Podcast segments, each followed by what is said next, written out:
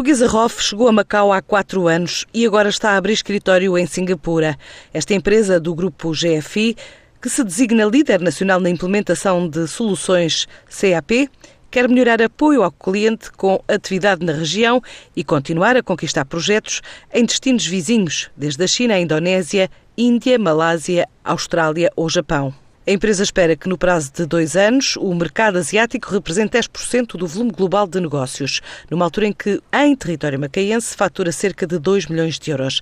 Agora, o objetivo, a três anos, é chegar aos 4 a 5 milhões, já com a operação de Singapura em velocidade cruzeiro. Adianta o CEO da ROF, Francisco Febrero. A ideia com estes investidores em, em Singapura, por um lado, a GFI também já tem operações em Singapura, portanto, Uh, quer dizer que temos um conjunto de outras portas abertas para trabalhar uh, com SAP em Singapura e também temos um conjunto de clientes que, que, que nos pediram para dar suporte uh, também naquela zona do mundo, como já fazemos já desde Macau.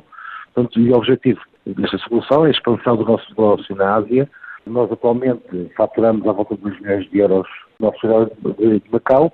Portanto, a nossa ideia é, no prazo de, de três anos, atingir os 4, 5 milhões de euros com nestes dois mercados. A ROF tem estado a crescer em 2017, realçando o desempenho de países como o México e o Brasil, onde registra um volume na ordem dos 6 milhões e apesar do mercado ser muito competitivo, é no Brasil onde estima chegar aos 15 milhões de euros num prazo de 3 anos. Este ano vamos ter um crescimento interessante em relação ao mercado aqui no Brasil. Vamos, vamos faturar a volta de 6 milhões de euros, portanto, o equivalente a 6 milhões de euros.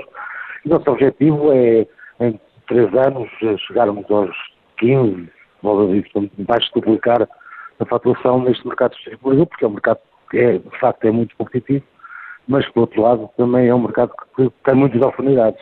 A ROF espera fechar o ano com uma faturação global na ordem dos 65 milhões de euros. Até final do ano devem avançar as negociações do avião militar da Embraer para Portugal. O presidente executivo da empresa confirmou em Singapura esta semana que espera que esta negociação sobre a venda do aparelho de transporte militar, o KC-390, avance até final do ano.